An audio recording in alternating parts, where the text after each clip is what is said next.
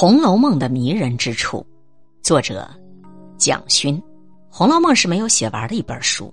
一个好的作品完不完成不一定是最重要的事。很多音乐家最好的交响曲也不见得是完成的，很多的绘画不见得是完成的。这个小说也是没有完成的，其实就是写到他要走的时候就走了。小说没有完，时间没有完，人生没有完。我们永远不知道生命当中接下来会发生什么样的事情，所以续写红楼的人都是因为读了《红楼梦》以后觉得很不过瘾。后面到底是怎么回事呢？贾宝玉到底最后娶了谁呢？就一定要想办法去弄来弄去的。高鹗和程伟元补写的后四十回，在乾隆年间变成了大家最接受的一个结局本。如果大家看一下张爱玲的《红楼梦》年，张爱玲对高鹗是毫不留情的。她说，《红楼梦》写到第八十一回，她就不想读了。的确，八十回以前和八十回以后的写法非常不一样。举最明显的例子，八十回以前，林黛玉这么一个重要的女性，她出场的时候没有描绘她身上穿什么衣服，也没有描绘她带什么东西。林黛玉就像梦一样，忽然来了，忽然走了，有点儿像我们说“来如春梦，去似朝云”的感觉。八十回以后，对林黛玉有衣服的描绘，有脸上五官的描绘，这是非常大的不同。王熙凤一出来，作者不惜重墨描写她身上的衣服，因为她是现世里的人。可是林黛玉像是一个从天上下来跟大家玩了一场又走掉的女孩子，等她走了，你忽然记得有她，可是你想不起她是什么样子。她的美像月光一样，不着痕迹，是船过水无痕的感觉。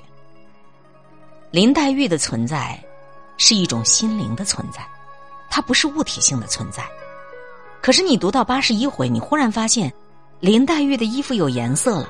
身上配了什么东西也有交代，显然作者的层次比前一个作者低了很多，这是张爱玲对后面补的部分如此批评的原因。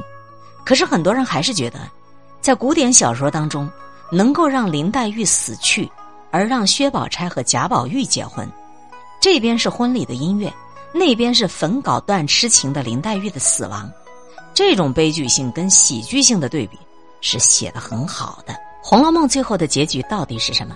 谁都不知道。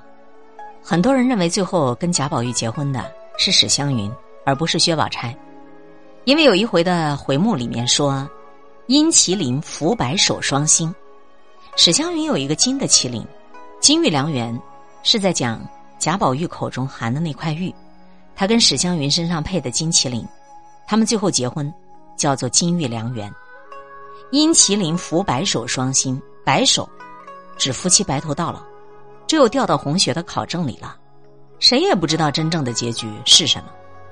如果作者要写的是自己一生的梦幻，繁华根本是一场梦，他或许根本不在意结局，他只是告诉你，在所有的生命中，权力、财富、爱情，全都是一场空。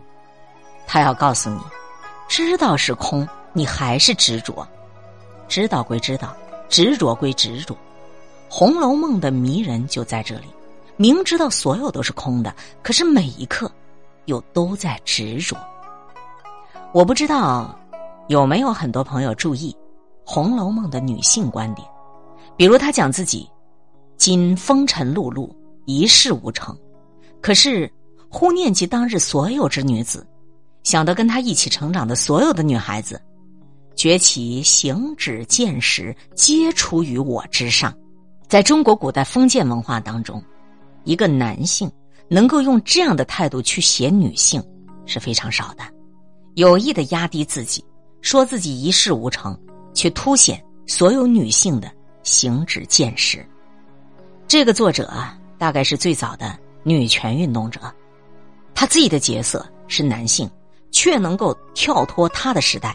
以男性为中心的观点为女孩子讲话，和我堂堂须眉，诚不若比群钗哉？